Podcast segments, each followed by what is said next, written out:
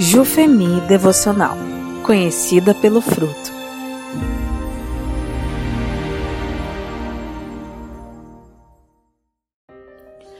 Dia 2 A língua é fogo, por Tainara Pool Souza.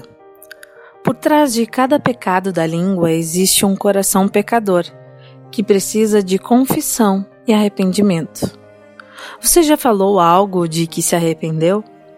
Tenho certeza que sim.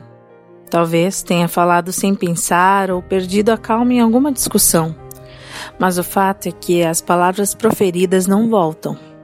A língua pode construir a autoestima de uma pessoa ou derrubá-la.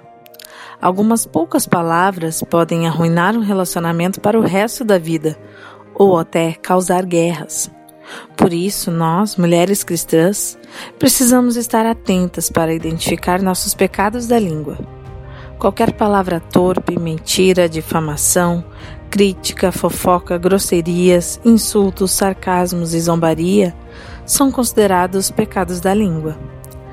O denominador comum em todas essas formas de conversa nociva é a nossa busca por destruir, humilhar ou magoar outra pessoa, mesmo que de forma inconsciente. A língua não passa de um instrumento que revela o que vai no coração. Assim como Jesus disse, a boca só fala do que o coração está cheio. Mateus 12, 34.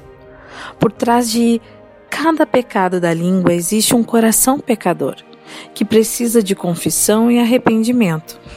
A língua sou eu. Eu sou o que a língua fala.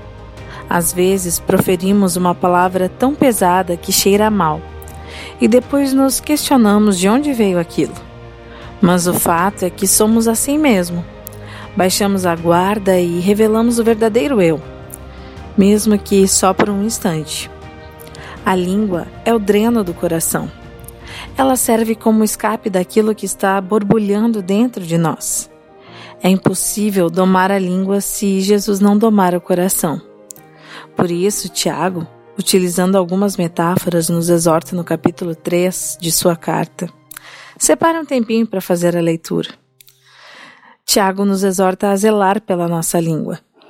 Primeiro, ele apresenta a metáfora do freio e do leme, Tiago 3, 3 a 4, que apesar de pequenos, devem superar forças contrárias.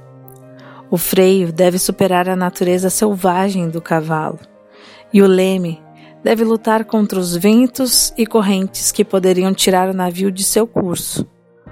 A língua humana também deve superar forças contrárias. Temos uma velha natureza que deseja nos controlar e nos fazer pecar. Tanto o freio quanto o leme devem estar sob o controle de uma mão forte. Assim, a nossa língua também precisa ser controlada. O salmista Davi disse: Coloca, Senhor, uma guarda à minha boca, vigia a porta dos meus lábios. Salmo 141, 3. Quando Jesus Cristo é o Senhor do coração, também é senhor dos lábios. Tiago também compara a língua com o fogo, Tiago 3, 5 e 6, que começando com uma pequena centelha, pode crescer e destruir uma cidade. As palavras podem começar incêndios. O fogo queima e fere, e nossas palavras podem fazer o mesmo. Tiago dá a entender que a vida inteira de uma pessoa pode ser prejudicada ou destruída pela língua. O tempo não corrige os pecados relacionados a ela. Podemos confessar os pecados que cometemos com as palavras, mas o fogo continua se alastrando. Por fim, ele compara a língua a uma fonte de água, Tiago 3, 10 a 12. Assim como a água, nossas palavras também podem dar vida, mas se não for controlada, a água pode causar morte e destruição. A morte e a vida estão no poder da língua, diz Provérbios 18, 21. Tiago ainda faz uma advertência: de uma fonte não podem jorrar dois tipos de água. A incoerência da língua indica que há algo extremamente errado com o coração.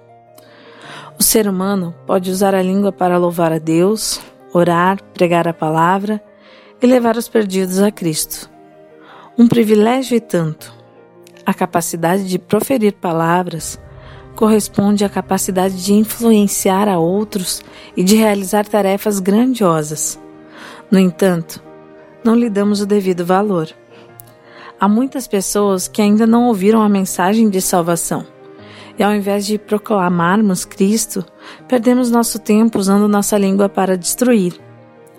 Quando permitimos que Jesus dirija o nosso coração, nossa língua se torna instrumento de anúncio da sua salvação àqueles que ainda não ouviram. Por isso, no dia de hoje, coloque-se diante de Deus e peça para que Ele purifique seu coração e use seus lábios para tocar corações.